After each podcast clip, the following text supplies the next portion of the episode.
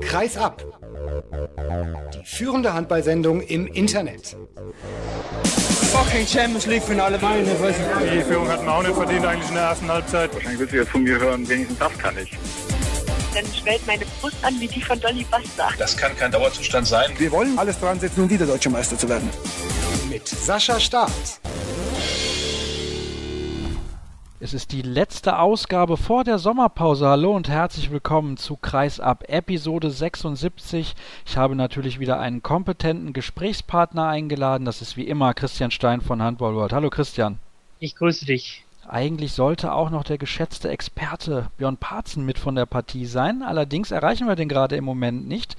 Wahrscheinlich steckt er irgendwo in Rheinland-Pfalz. Er wohnt ja in der Nähe der Mosel und hat sich gerade den ein oder anderen Wein schon bestellt. Wir wissen es nicht, aber es soll keine Rolle spielen. Wir werden natürlich trotzdem hier einige Themen heute anreißen. Wir sprechen über die Auslosung der Champions League-Gruppen bei den Männern und den Frauen und darüber, warum der SC Magdeburg keine Wildcard bekommen hat oder ob das nun gut oder schlecht kommuniziert war. Das wird ein Thema sein. Wir gehen ganz kurz noch auch auf die deutsche Gruppe bei der EM in Polen ein. Dann haben wir noch zwei, drei andere Meldungen. Es gab eine weitere Auslosung bei der Frauenweltmeisterschaft. Die deutsche Mannschaft hat eine Wildcard bekommen. Wir sprechen darüber, dass Holger Kaiser die Handball-Bundesliga verlässt in Richtung TV Emstetten und dass der Antrag von GWD Minden abgelehnt wurde. Also es wird in der kommenden Saison höchstwahrscheinlich dann doch 18 Mannschaften in der Bundesliga geben. Und wir sprechen auch noch kurz über die Reform im DHB-Pokal, denn das scheint völlig nach hinten losgegangen zu sein. Beginnen wollen wir aber mit der Champions League. Und Christian, vielleicht kannst du mal kurz die Gruppen zusammenfassen und dann gehen wir gleich noch auf das System ein. Wir fangen mit den Männern an.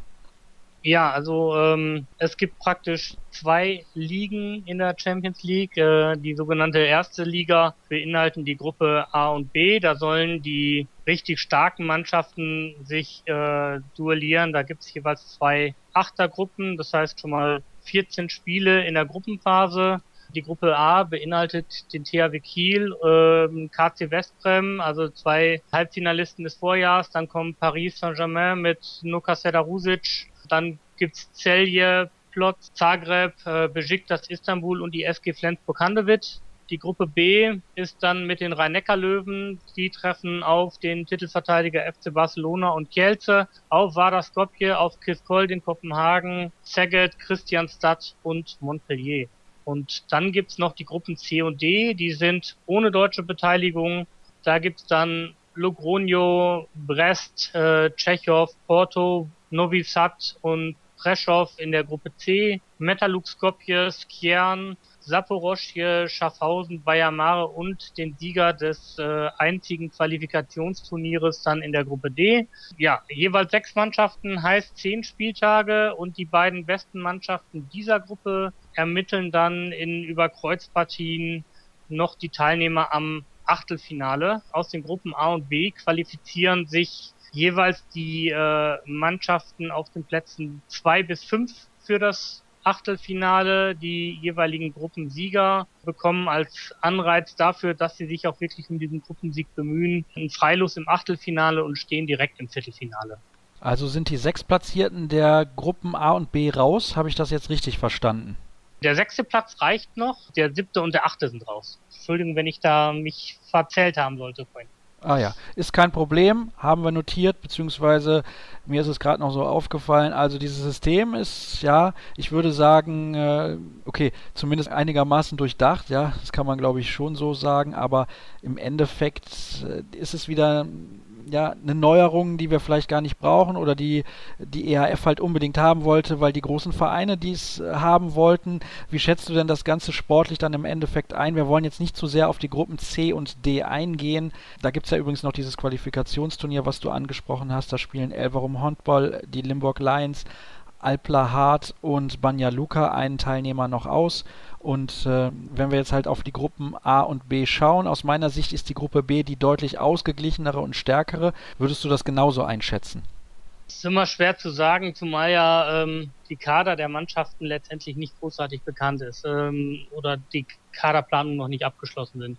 Mit Sicherheit lässt sich schon so ein bisschen herauskristallisieren, wer in den Gruppen A und B am Ende ins Gras beißen wird. Ich glaube nicht, dass Besiktas Istanbul in dieser Konstellation eine Chance äh, hat in der Gruppe A zu bestehen. Und ich denke auch, dass äh, zwischen das Celje tendenziell eher der Außenseiter ist, der dann so auf, äh, auf um Platz 7 kämpfen wird. Da sehe ich die anderen Mannschaften einfach stärker besetzt. Zagreb zudem mit, mit Veselin Vujovic, einen sehr guten Trainer, der da das entsprechend ja das Know-how mitbringt und der natürlich als slowenischer Nationaltrainer auch gerade äh, über genügend Videomaterial und Kenntnisse von Celjes äh, Spitzenspielern verfügen sollte. Ähm, deswegen sehe ich da Zagreb eigentlich schon noch in der leichten Favoritenrolle in dieser Gruppe, was dann den sechsten Platz angeht. Äh, über die anderen Mannschaften brauchen wir uns, glaube ich, keine Gedanken machen. Die werden alle den Sprung in die nächste Runde schaffen. Da ist dann wirklich die Frage, wer sich am Ende den Gruppensieg ähm, holen wird. Und da kann den THW Kiel natürlich auch die hohe Belastung in der Bundesliga teuer zu stehen kommen. Denn wir müssen jetzt mal äh, wirklich auch festhalten, es sind 14 Spiele, die die Mannschaften praktisch von Mitte September bis äh, Anfang März zu absolvieren haben in dieser Champions League und dann kann man sich mal ausrechnen, wie viel Bundesligaspiele die äh, deutschen Mannschaften im gleichen Zeitraum schon absolviert haben. Also das äh, ist ein erheblicher Rhythmus, der da gefahren wird und ähm, ich glaube, dass gerade die deutschen Teams darunter zu leiden haben werden und ähm, der Gruppensieg dann nicht in die Bundesliga geht. Würde mich auch sehr überraschen, denn ich glaube, die Konzentration liegt dann da doch auf der Liga. Und wenn man frühzeitig den Gruppensieg nicht mehr erreichen kann, dann sagt man sich wahrscheinlich auch, ob wir jetzt Zweiter, Dritter oder Vierter werden, spielt im Endeffekt gar keine große Rolle, denn in der K.O.-Phase müssen wir dann eh wieder 100% geben, damit wir dann weiterkommen können. Ich habe jetzt eben gesagt, die Gruppe B schätze ich sportlich ein bisschen besser ein, sie ist ausgeglichener. Ich glaube, darauf können wir uns einigen. Ja, ich glaube, der FC Barcelona, der steht ein bisschen sportlich über den anderen Mannschaften, auch wenn da natürlich noch wahrscheinlich der äh, Abgang von Nicola Karabatic Richtung Paris noch hinzukommen wird. Aber nichtsdestotrotz ist, glaube ich, Barcelona das, das Maß aller Dinge. Der Rest ist recht ausgeglichen, wobei man natürlich gerade bei Kielce und Kolding ähm, sich fragen sollte, wie diese erfahrenen Herrschaften, um das mal respektvoll auszudrücken, diese Belastung dann wegstecken werden in diesen wirklich harten Spielen. Christianstadt sehe ich da als absoluten Außenseiter und Montpellier mit Sicherheit auch. Also äh, ich glaube schon, dass im Normalfall die Mannschaften, die da in der Setzliste in den Lostöpfen 1 bis 6 waren, am Ende auch die nächste Runde erreichen. Hast du sonst noch was anzufügen, was diese Champions League in der Saison 2015-2016 angeht? Ja, wir haben nur noch eine einzige Auslosung, nämlich die zum Final Four in Köln. 12.000 Tickets sind da jetzt schon insgesamt verkauft. Also wir dürfen mit Sicherheit damit rechnen, dass das wieder ein ausverkauftes Haus geben wird. Die restlichen Paarungen sozusagen, die sich dann im Achtelfinale und Viertelfinale ergeben, die äh, resultieren alle aus den äh, Platzierungen in der Gruppenphase. Also es wird nicht mehr gelost bis äh, Anfang Mai. Gut, dann hätten wir das jetzt, glaube ich, kompakt zusammengefasst. Nochmal kurz der THW Kiel in Gruppe A mit Westbrem, Paris, Celje, Plotzk, Zagreb, Besiktas und der SG Flensburg-Handewitt und die Rhein-Neckar-Löwen in Gruppe B mit Barcelona, Kielce, Vardar, Kolding, Saget, Christianstadt und Montpellier. Ich glaube, die deutschen Mannschaften haben da dann doch im Endeffekt sehr gute Chancen weiterzukommen. Mit dem Gruppensieg wird es wahrscheinlich eher nichts. Liegt dann auch ein bisschen, wie Christian eben schon gesagt hat, an der Belastung. Aber richtig gut war zumindest aus meiner Sicht die Auslosung bei den Frauen für den Thüringer HC. Ja, das ähm, kann man wohl so sagen. Natürlich profitiert der THC davon auch, dass es natürlich ein paar überraschende Ergebnisse erstmal in den nationalen Meisterschaften gab. Es hat, glaube ich, kaum jemand damit gerechnet, dass Gior nicht ungarischer Meister wird. Dementsprechend zufrieden war, glaube ich, Herbert Müller, dass er das äh, Los Ferencvaros Budapest da bekommen hat. Podravka Vegeta Koprivnica aus Kroatien ist auch nicht mehr die Mannschaft, die es mal vor ein paar Jahren noch war. Da musste man finanziell ganz schön abspecken. Und ähm, Fleury Lorette, der französische Meister, verfügt definitiv über einen recht starken Kader in meinen Augen. Bekannteste Spielerin in Deutschland mit Sicherheit Alexandrina Barbossa, die ja früher auch für den Thüringer HC gespielt hat. Und wenn man diese Gruppe überstehen würde, korrigiere mich, wenn ich falsch liege, da muss man ja nur in Anführungsstrichen Dritter werden. Das sollte irgendwie machbar sein für den Thüringer HC. Spielt man in der Überkreuzgruppe gegen Lavik, Krim, Rostov-Don und eventuell einen Qualifikanten, also gegen drei dieser vier Mannschaften dann in der Hauptrundengruppe. Man muss hier dazu sagen, Lavik sicherlich äh, stark als Mannschaft einzuschätzen. Natürlich waren in dieser Saison im Finale Krim auch ähnlich übrigens wie Podravka, nicht mehr die Mannschaft, die sie in den letzten Jahren war. Rostov-Don eine Unbekannte. Wer spielt bei diesem Qualifikationsturnier mit? Kannst du mir das auf die Schnelle sagen? Favoriten sind da mit Sicherheit das Team Esbjerg und äh, Bayer Mare. Äh, Bayer Mare letztes Jahr auch im äh, Viertelfinale der Champions League gewesen. Esbjerg unter anderem mit der ehemaligen Oldenburgerin Laura van der Heyden bei Bayer Mare übrigens die ehemalige Oldenburgerin Lois Abing. Das sind, glaube ich, die beiden Favoriten und ich sehe da wirklich äh, Ljubljana in der Gruppe auf äh, verlorenen Posten, weil Rostov-Don, die haben richtig aufgerüstet. Unter anderem im Tor jetzt mit einer Katrine Lunde. Oh, da haben sie wohl ein paar Rubel in die Hand genommen. Naja, da müssen wir das mal abwarten. Du hast ja eben auch bei den Männern schon gesagt, es ist etwas schwer einzuschätzen, jetzt wo die Kader noch nicht endgültig feststehen. Aber der THC hat da nochmal auf dem Transfermarkt zugeschlagen und ich glaube, keinen schlechten Fang gemacht. Ja, der THC hat äh, zugeschlagen, auch aus äh, Bayer Mare Elisa Buzeski geholt.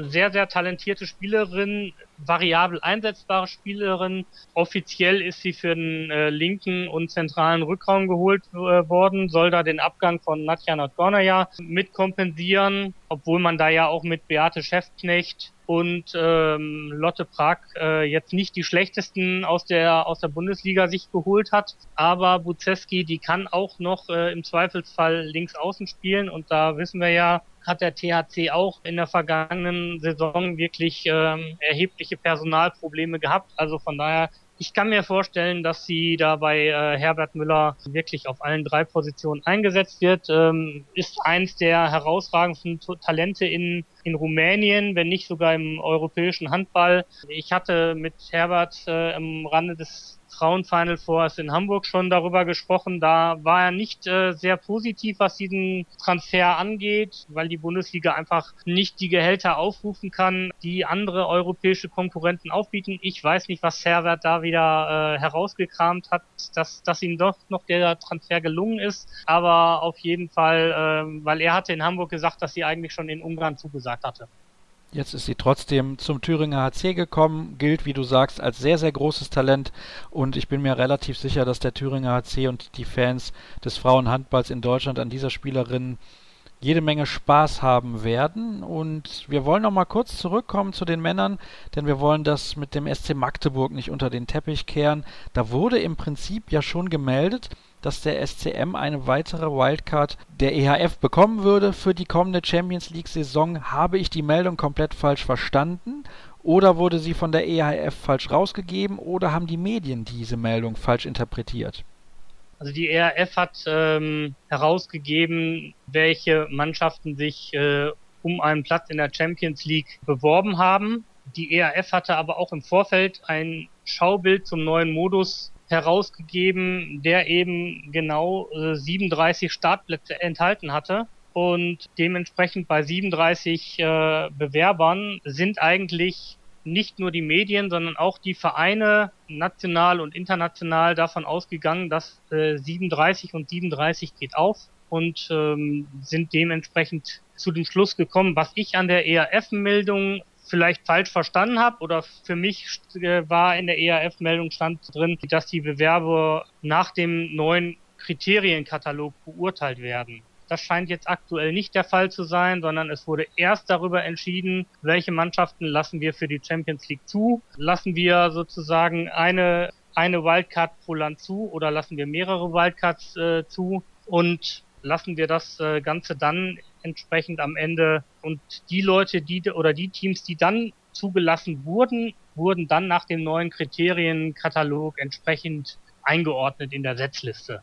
Und das war vielleicht ein bisschen alles, weil es auch ganz neu ist mit diesem neuen Kriterienkatalog. Da gab es vielleicht Kommunikationsprobleme zwischen der ERF, den Medien. Ist natürlich auch immer eine, eine Sprachsache, ja. Äh, bei der ERF, die veröffentlicht natürlich alles in Englisch, äh, veröffentlicht nicht alles in, in Deutsch, Französisch, Polnisch und sonstigen europäischen Sprachen, wie das jetzt beim EU-Parlament der Fall ist, ja, wo man dann entsprechend äh, sicher sein kann, dass zumindest da keine sprachlichen Missverständnisse dann aufkommen können. Aber wie gesagt, das sind ähm, alles Sachen, die jetzt äh, im, im, ersten, im ersten Augenblick ähm, entsprechend zusammengekommen sind. Und gut, da muss man, muss man einfach ähm, mit, mit leben. Äh, im, Im nächsten Jahr sind wir entsprechend schlauer. Es wäre allerdings auch weiser gewesen, wenn die ERF einfach gar nicht erst äh, unterschiedliche Kandidaten dann zugelassen hätte, sondern sich einfach an das gehalten hätte, was sie vor einem Jahr schon kommuniziert hätte, nämlich dass jedes Land nur einfach einen Bewerber für die Wildcard stellen darf. Und dann wäre diese ganze Verwirrung auch nicht aufgekommen.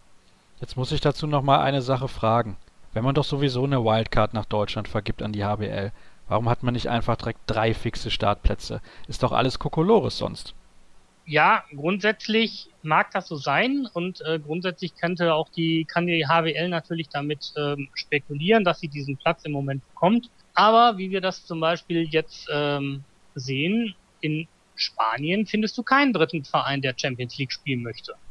Und das ist immerhin die zweitstärkste Liga. Also wenn du, wenn du das für Deutschland ausüben würdest, äh, dann müsstest du als zweitstärkste Liga die spanische Liga also Ball im Moment auch gleich behandeln. Ähm, und dann würdest du halt eine Absage aus Spanien kriegen. Und ähm, dementsprechend ist es für die, für die ERF natürlich äh, einfacher zu sagen, man kann sich um einen zusätzlichen Start bewerben. Äh, wenn Deutschland das tut, dann kriegen sie diesen auch. Und ähm, aber Spanien tut das eben nicht. Und ähm, man muss gespannt sein, wie lange es halt noch dauert, bis dann mal die französische Liga den eigenen Ansprüchen gerecht wird und äh, diesen zweiten Platz da von Spanien erobert. Aber solange der FC Barcelona natürlich so gute Ergebnisse wie dieses Jahr einfährt und äh, Dauergast beim bei der Endrunde in Köln ist und französische Mannschaften da im Moment fehlen, wird das halt schwierig werden. Schwierig bis unmöglich, denn der FC Barcelona ist der große Punktesammler des spanischen Handballs und dementsprechend haben die halt einfach einen Platz mehr als die Franzosen. Ja, man muss auch ja, einfach, bitte? man muss einfach halt auch sehen, wie dieses ähm, Punktesystem, diese Dreijahreswertung berechnet wird. Und da zählt halt natürlich ein Weiterkommen in der Champions League bedeutend mehr als ein Weiterkommen im ERF-Pokal und bedeutend mehr natürlich nochmal als ein Weiterkommen in einem Challenge Cup, wobei der Challenge Cup ja für diese Spitzennationen eh nicht relevant ist, aber das ist halt ein erheblicher Punkteunterschied, äh, den es ausmacht, ob man in der Champions League eine Runde weiterkommt oder ob man im ERF-Pokal weiterkommt.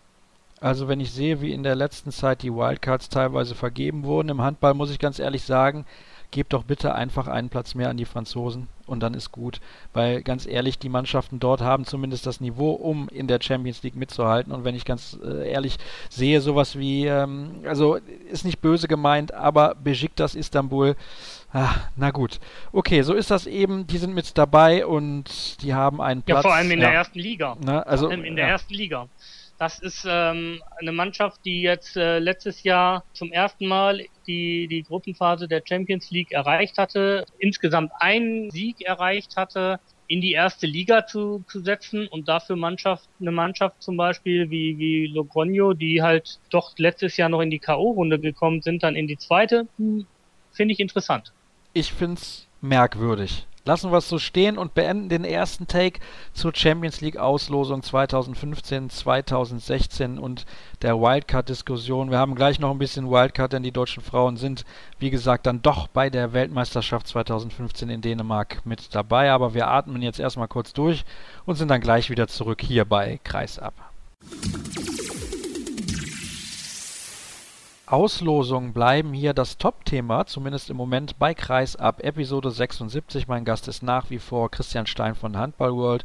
Und ich hätte gerne von dir noch ein kurzes Statement zur deutschen Gruppe bei der Europameisterschaft in Polen im kommenden Jahr. Also die Männer von Dago Sigurdsson treffen da in der Vorrunde auf die Schweden, auf Slowenien und Spanien aus meiner Sicht eine Gruppe, in der alles und auch gar nichts möglich ist. Wobei, wenn man sieht, mit welchem Selbstvertrauen die deutsche Mannschaft in den letzten Monaten aufgetreten ist und wie sie sich weiterentwickelt hat, dann würde ich sagen, geht die Tendenz vielleicht eher in Richtung Gruppensieg als in Richtung Vorrunden aus. Ja, ich denke mal, den äh, Anspruch sollte eine Mannschaft, eine deutsche Nationalmannschaft immer haben, dass man sagt, man äh, übersteht die Vorrunde. Als Siebter der Weltmeisterschaft müsste man eigentlich auch den Anspruch haben, das äh, Finalwochenende zumindest zu erreichen. Wir können ja durchzählen. Katar ist nicht dabei, also von daher sind es ja nur sechs europäische Mannschaften, die davor sind. Ähm, denke, diese Zielsetzung sollte man dann äh, dem Team von Dago Sigurdsson auch äh, abverlangen und ähm, mit der Zielsetzung sollten wir da entsprechend rangehen. Und in der Überkreuzgruppe haben wir Dänemark, Ungarn, Russland und Montenegro. Außer den Dänen haut mich da jetzt niemand vom Hocker. Und die sind bei der letzten Weltmeisterschaft ja auch relativ früh ausgeschieden. Ein bisschen was noch zu der Gruppe A und B. Die Gruppe A, die haben die Franzosen und die Polen. Äh, es lag natürlich auch daran, dass die Polen für Krakau für den Spielort gesetzt waren, aber nicht in Top 1, sondern in Top 2 gewesen sind und dementsprechend wäre ein Finale Frankreich gegen Polen ja möglich. Ich muss noch ein bisschen was dazu sagen, weil es gab ja letzte Woche auch dieses Länderspiel in Krakau, Polen gegen Dänemark, wo die Dänen sich durchgesetzt haben, aber es hatte halt nur Testspielcharakter. Aber diese Halle ist sensationell gebaut und du magst ja auch den polnischen Handball sehr, Christian. Wenn die dann da richtig Radau machen, dann kann das die Polen zu Höchstleistungen treiben. Da müssen wir, glaube ich, nicht drüber reden ja, eine Heimmannschaft hat natürlich immer auch einen gewissen äh, Vorteil. Äh, das wissen wir von der WM 2007. Das haben wir in den anderen Turnieren auch entsprechend mitbekommen, ob es jetzt 2009 in Kroatien war, ob es bei den Dänen war, wobei die natürlich über die Qualität verfügen, ob es jetzt in Katar war. Heimmannschaften haben entsprechend immer ihre Vorteile äh, bei so einem Turnier. Ich glaube schon, dass die Polen sehr, sehr weit kommen werden. Man hat auch da einen äh, Umbruch in der Mannschaft schon vor äh, Jahren letztendlich eingeleitet, so dass auch da die äh, jüngeren Spieler auch immer schon über entsprechende Erfahrung äh, verfügen. Man hat jetzt da mit äh, Andreas Rujewski natürlich auch nochmal personell eingebürgert. Ähm, ich glaube schon, dass die Polen da bei diesem Turnier eine sehr, sehr gute Rolle spielen werden. Ich kann mir auch vorstellen, dass es dann fürs Halbfinale reichen wird.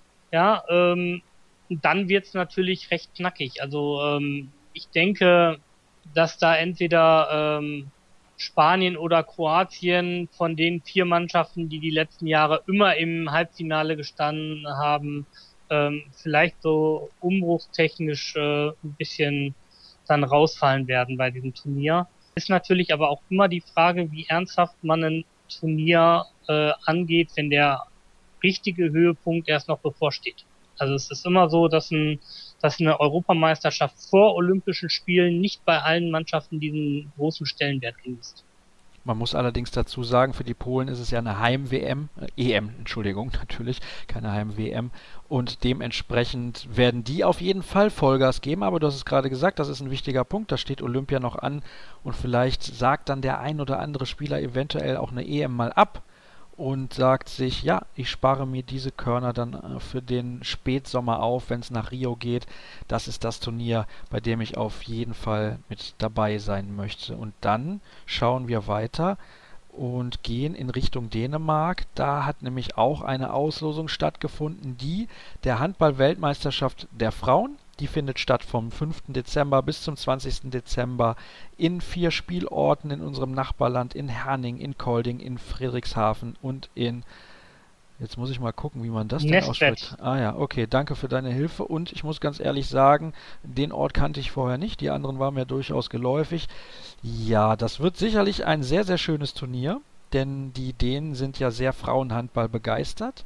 Und wir haben eine Gruppe erwischt mit Brasilien, mit Frankreich, mit Argentinien, mit Südkorea und mit der Republik Kongo. Ich zitiere da gerade mal die Co-Trainerin der deutschen Frauennationalmannschaft Grit Jurak, die sagt, das ist eine schwere Gruppe, aber das Achtelfinale ist machbar. Wie schätzt du die Gruppe ein und wie bewertest du die Aussage von Grit Jurak?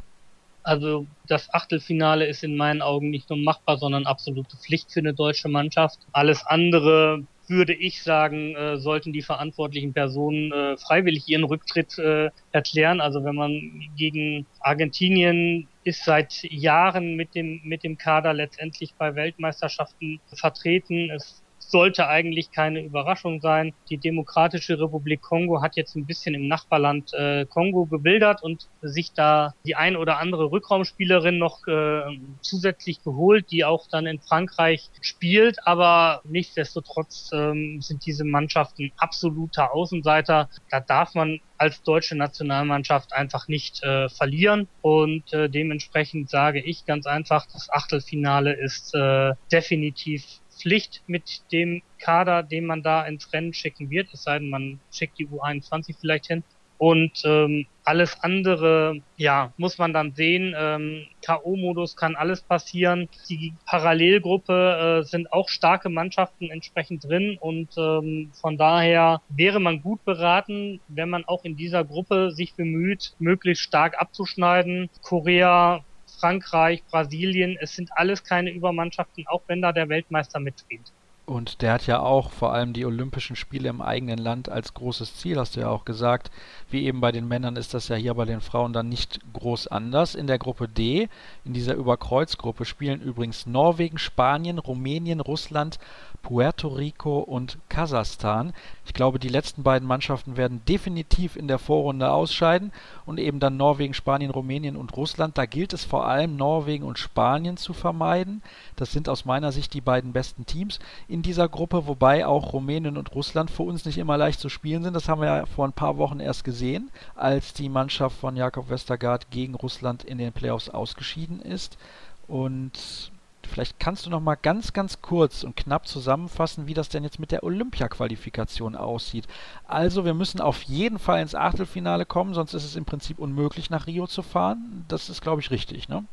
Äh, nicht ganz. Also ähm, wir haben das ja schon vor Vergabe der Wildcard ausgerechnet, dass eventuell der zehnte Platz der Europameisterschaft reichen könnte für ein, eine Teilnahme am Olympischen Qualifikationsturnier. Nämlich dann, wenn von den neun Mannschaften der letzten Europameisterschaft acht ins Viertelfinale kommen würden. Dann würde da auch der zehnte Platz der EM reichen und ein entsprechendes äh, Scheitern der deutschen Mannschaft, beziehungsweise wenn man dann irgendwo jenseits von Platz 10 landet. Alles andere, ich sage mal voraus, es sollte eigentlich, weil ich davon ausgehe, also definitiv reichen, wird Platz 7. Wenn man davon ausgeht, dass Norwegen oder Brasilien ins Viertelfinale kommen, reicht sogar Platz 8. Und wenn es beide den Sprung ins Viertelfinale schaffen sollten, dann würde sogar Platz 9 noch reichen, um am Ende an der Olympia-Qualifikation zumindest teilzunehmen. Also das sind ähm, die schnellen Übersichten,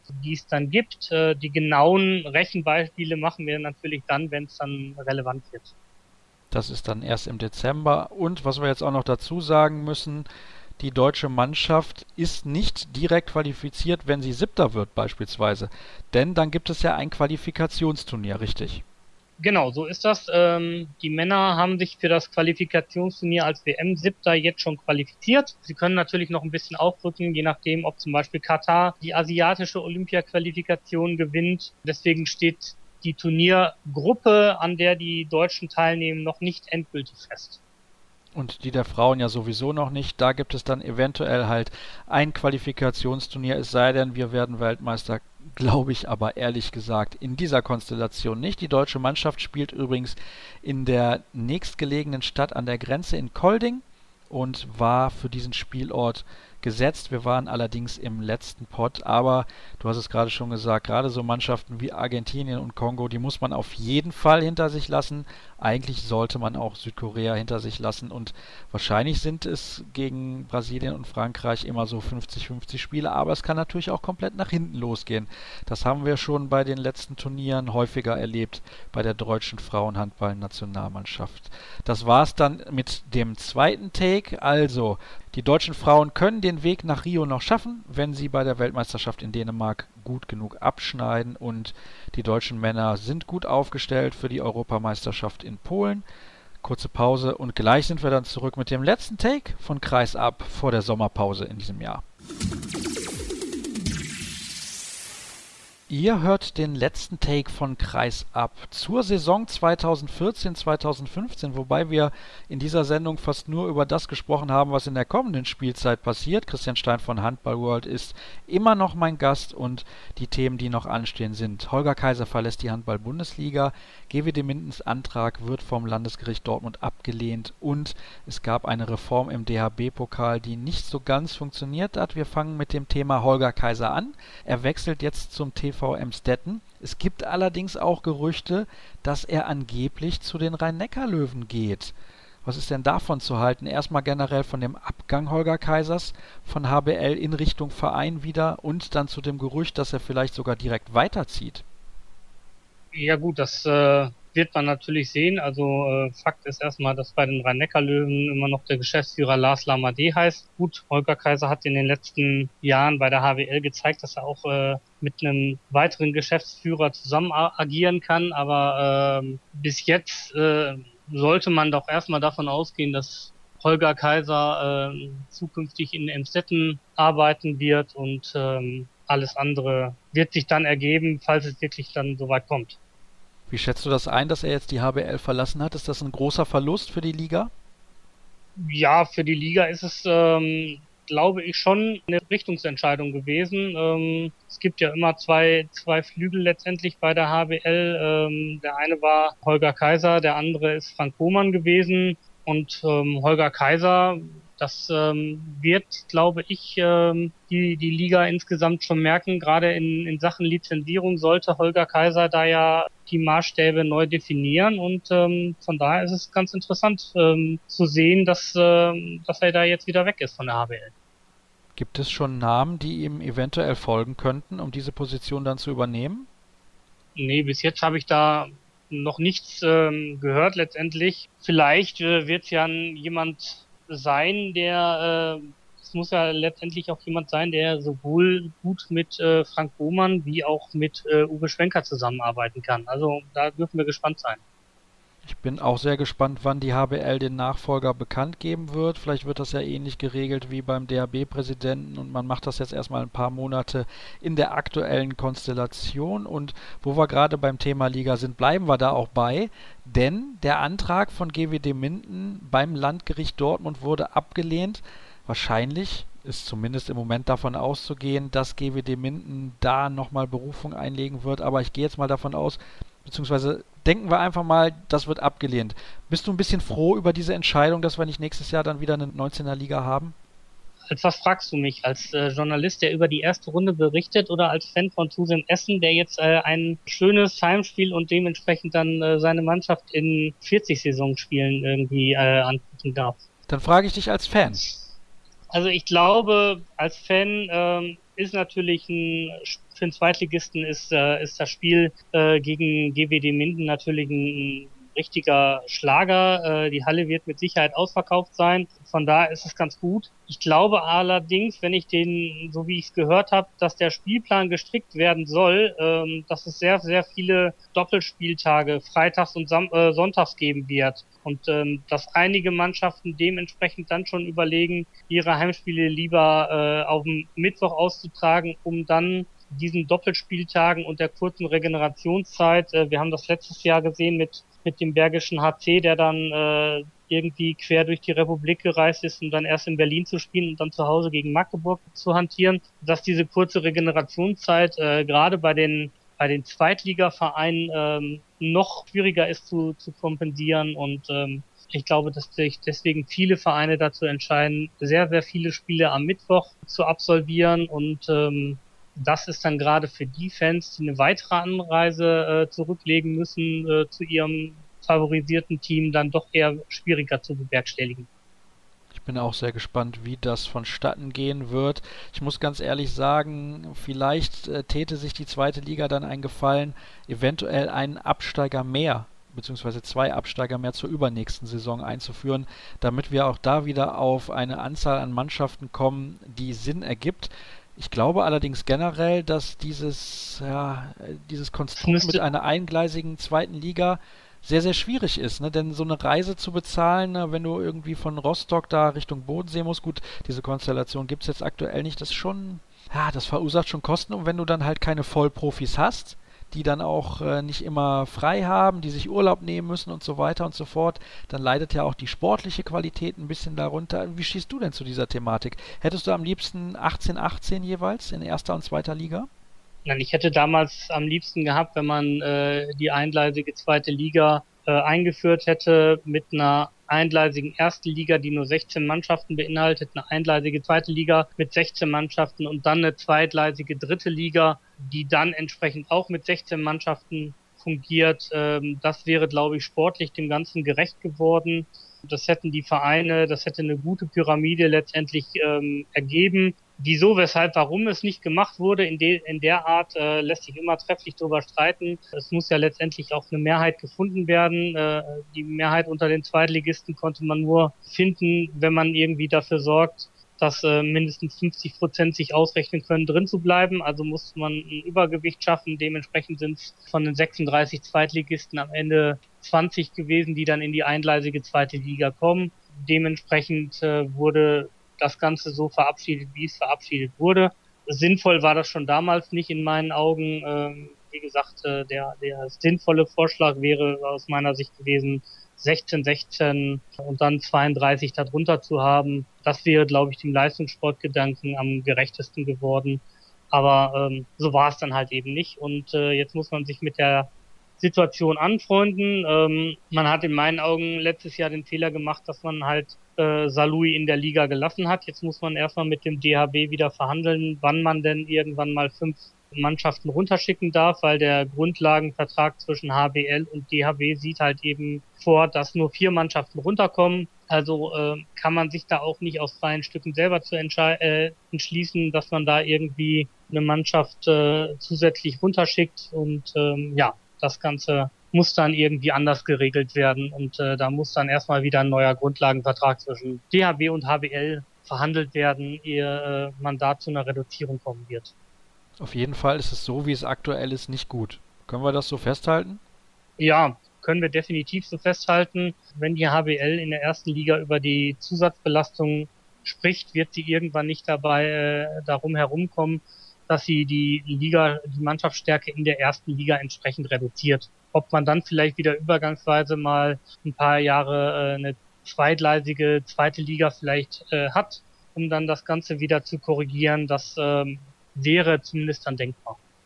Nun muss man natürlich auch dazu sagen, dass die Vereine häufig mit ihren Heimspielen ja auch Geld generieren und die froh sind, wenn sie das ein oder andere Heimspiel mehr haben wo sie dann Zuschauereinnahmen haben, um die Gehälter zu bezahlen. Es ist ein bisschen ein Teufelskreis.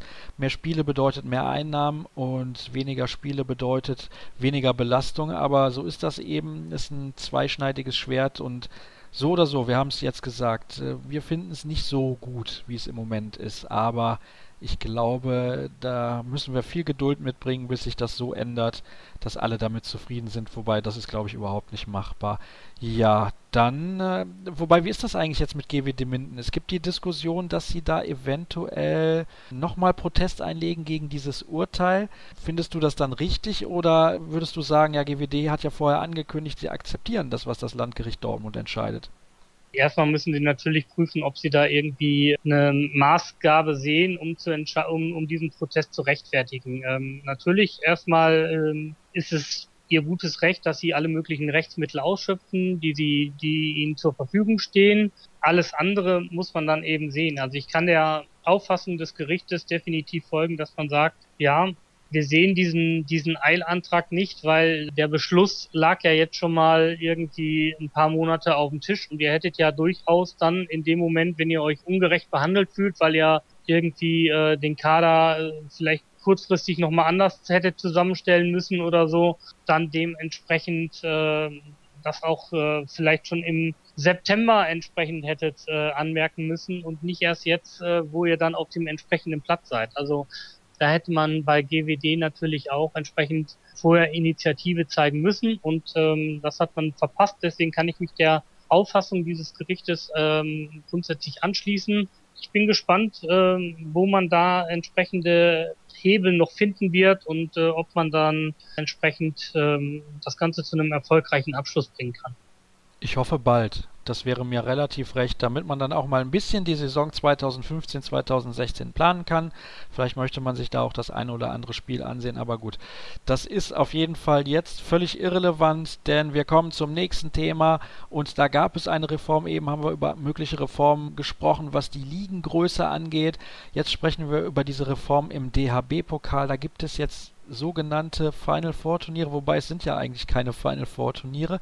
Vielleicht kannst du das mal kurz zusammenfassen für die Leute, die nicht genau wissen, worum es jetzt geht im DAB-Pokal, beziehungsweise wie das ausgespielt wird. Ja, interessanterweise ist übrigens GWD Minden als 16. der Vorsaison im Lostopf der äh, Erstligisten während dann die Plätze 17 bis 19 im dritten Lostopf äh, nur noch sich wiedergefunden haben. Das ist äh, ganz interessantes Schmankerl dieser, äh, dieses neuen Moduses gewesen. Ja, man hat das Teilnehmerfeld letztendlich in, in vier Spielstärken klassifiziert. Äh, in Lostopf 1 waren die 16 besten Mannschaften der letztjährigen Erstligasaison. In Lostopf 2 waren die 16 Mannschaften, äh, die 16 besten Mannschaften der letzten Zweitligasaison. In Lostopf 3, der war dann ein bisschen wild durcheinander gewürfelt, äh, deswegen komme ich da gleich drauf. Äh, Lostopf 4 bestand letztendlich aus den Mannschaften äh, der dritten Liga, die sich dann über ihre Ligaplatzierung für den DAB-Pokal qualifiziert haben. Das ging dann bis zum siebten Platz in den vier Drittligastaffeln dieses Jahr runter. Äh, regulär wären es nur die, die besten sechs gewesen, aber da in jeder Staffel eine zweite Mannschaft eines äh, Bundesliga-Vereins letztendlich irgendwie auf einen der ersten sechs Plätze gelandet ist, ähm, war es dieses Jahr in jeder Staffel der siebte Platz, der da gereicht hat.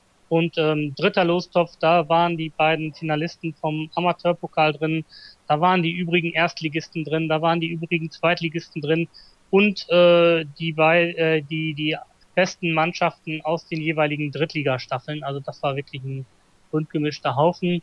Turniermodus, ja, äh, eigentlich sollte ein Zweitligaverein als Ausrichter fungieren. Es sollte dann äh, aus jedem Lostopf natürlich eine Mannschaft äh, zu diesen Final Four, zu diesen, zu diesen Pokalturnieren gelost werden, so dass man jeweils äh, vier Mannschaften an einem Wochenende da hat. Die Erstligisten sind natürlich immer in der klaren Favoritenrolle was dieses äh, Turnier angeht, gerade wenn man auch sagen kann, die haben den Kader so breit besetzt, dass sie die Belastung von zwei Spielen äh, an zwei aufeinanderfolgenden Tagen entsprechend wegstecken können. Die Drittligamannschaft, äh, die braucht dann wahrscheinlich doch ein bisschen mehr Regenerationszeit. Und äh, ja, von daher wird es so sein, dass man im Achtelfinale fast nur noch ausschließlich Erstligisten haben wird. Da muss man von ausgehen und den Drittligavereinen, denen fehlt natürlich ein ein attraktives Heimspiel, um mal Werbung in eigener Sache zu betreiben. Auf der anderen Seite, äh, die Zweitligavereine rechnen sich auch nicht so große äh, Gewinne da aus, um dann entsprechend dieses Turnier auszurichten. Also es gab schon einige, die aus unterschiedlichsten Gründen jetzt die, die Ausrichtung abgesagt hatte. Dormagen steht die Halle nicht zur Verfügung. Bei Neuhausen soll die Halle gerade renoviert werden, in der sie sonst spielen. Andere Vereine wie Bad Schwartau und Henstedt-Ulzburg haben aus wirtschaftlichen Überlegungen abgesagt. Da gab es dann auch äh, aus meinem Wissensstand oder was man so über die Medien verfolgen kann, entsprechende ähm, schlechte Kommunikation Kommunikation von Seiten der, der HBL an die äh, entsprechenden Vereine, weil natürlich die Durchführungsbestimmungen für den DAW-Pokal auch noch nicht äh, für die kommende Saison veröffentlicht sind und äh, nur ein entsprechendes Kurzschaublatt von der EA, äh, von der von der HBL dann an die Vereine verleitet wurde, was dann allerdings die Abrechnungskosten erst ab dem Achtelfinale erläutert hat und äh, nicht für die erste Runde. Und da gibt es scheinbar Unstimmigkeit. Ich muss ganz ehrlich sagen, ich finde das alles sehr wirr. Wenn ich mir das jetzt angehört habe, das ist sehr, sehr viel Durcheinander und Chaos. Wie viele Mannschaften, vielleicht kannst du das ja ganz kurz, beziehungsweise wirst du ganz kurz beantworten können, nehmen denn am DHB-Pokal überhaupt teil? Ja, 16 mal 4 heißt 64. Und das kann man dann nicht geschickter lösen als mit solchen Turnieren, wo viele Mannschaften dann überhaupt gar keinen Bock haben, das auszurichten. Natürlich hätte man es äh, in der klassischen Variante lösen können, indem man mit K.O.-Modus ähm, hantiert hat. Das ist ja letztendlich jetzt hier auch schon der Fall. Man hat sich halt äh, entschieden, zwei Runden letztendlich direkt hintereinander zu spielen, damit man dann im internationalen Terminplan letztendlich ein bisschen, bisschen Luft findet. Man muss da natürlich auch sehen, dass die HBL auch ein bisschen vom europäischen Spielplan mit der Champions League, die jetzt künftig mehr Termine brauchen wird, ähm, entsprechend unter Zugzwang war. Also das, ähm, ja, da hat die, letztendlich hat die äh, Champions League Reform auch äh, notwendig gemacht, dass man sich da einen neuen Modus überlegt. Das kann ich alles nachvollziehen, ist schön und gut, aber ich glaube, ich bin ganz ehrlich, es gibt bessere Methoden als diese, die wir im Moment gefunden haben, wenn eine Mannschaft nach der anderen sagt, wir möchten dieses Turnier nicht ausrichten. Aus diesem und jenem Grund, die Erstligisten sind verpflichtet, diese Turniere auszurichten. Da sollte man vielleicht nochmal drüber nachdenken, auch was diesen regionalen Gesichtspunkt angeht, denn das wurde ja in der Gruppe Nord und Süd ausgelost. Vielleicht macht man dann besser vier Gruppen draus, damit es dann noch kompakter ist und die Reisen ein wenig kürzer, damit vielleicht ein bisschen Lokalrivalität noch reinkommt. Das wäre auch eine Möglichkeit, das noch ein bisschen besser zu vermarkten. Da muss man natürlich auch dazu sagen, in einigen Bundesländern ist zu diesem Zeitpunkt äh, Urlaubszeit, ja, und dementsprechend ist die Nachfrage deutlich geringer was die Zuschauertickets bzw. die, äh, ja, die Fans angeht, die einfach in die Halle kommen wollen, das muss man auch dazu sagen. Für einen Erstligisten, ich möchte jetzt jetzt Beispiel mal den Bergischen HC nennen, ist das nicht so prickelnd und interessant, ein Turnier auszurichten, wo der TV Neuhausen und irgendwie zwei Drittligisten teilnehmen. Das ist, glaube ich, nicht der Weisheit letzter Schluss. Ich bin sehr gespannt. Man wird sich sicherlich im Laufe der Saison da wieder zusammensetzen und überlegen, wie man das besser lösen kann. Oder hältst du das für die optimale Lösung?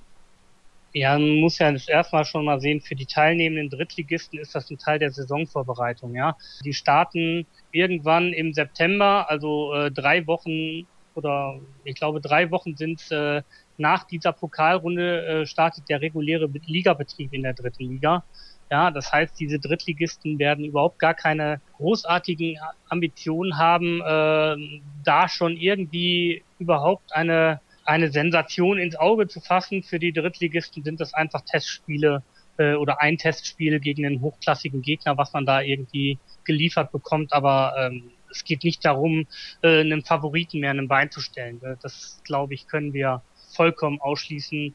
Die Mannschaften werden da äh, von ihrer normalen Trainingssteuerung gar nicht so weit sein, dass sie irgendwie Höchstleistungen äh, abrufen können. Von daher bin ich da wirklich mal gespannt, wie dieser, wie dieser Modus äh, sich ausgehen wird. Man hat auch kein Spiel mehr um einen äh, dritten Platz, wie man das ja bei anderen Final Four Varianten durchaus gerne mal hat. Äh, das heißt, die Vereine können auch nur damit planen, dass sie am Samstag dann definitiv spielen, ja. Und wenn man dann so Vereine zu einer Auslosung hat, ich sag mal, das Extrembeispiel, was mir aufgefallen ist, in der Südgruppe, ja, ist dann Lemgo, Leutershausen, Aue und ich weiß gar nicht, wer es dann noch komplettiert. Ich glaube, zwei Brücken hat es komplettiert. Das ist natürlich, äh, also, wer, dass man das unter Süd versteht, ähm, mag sehen, wer will, aber gut. Das ähm, nur zu deiner Anmerkung, dass man es vielleicht ein bisschen regionaler hätte gestalten können. Bei den Frauen wird die erste Runde in vier regionalen Gruppen äh, ausgelost und das beschert dann so schöne Duelle wie Mainz gegen Bensheim-Auerbach äh, am heutigen Samstag und äh, oder Bassenheim gegen Vulkan Ladies Koblenz Weibern. Ich glaube, damit ist wirklich jedem geholfen.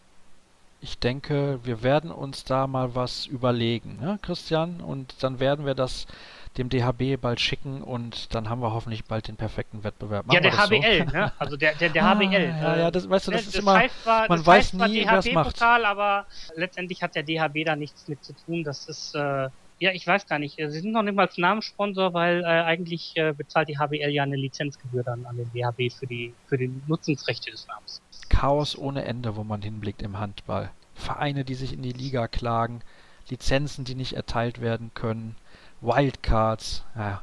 Es war ein interessantes Jahr 2014, 2015. Das können wir, glaube ich, festhalten und ich denke, die Saison 2015, 2016 wird uns auch genauso viele interessante Momente liefern. Christian, ich möchte mich herzlich bedanken, denn du warst in dieser Saison mal wieder sehr oft mit von der Partie und Dementsprechend danke nochmal an dich dafür deine Zeit. Wir sind durch mit der heutigen Sendung. Es gibt noch das Quiz aufzulösen vom letzten Mal.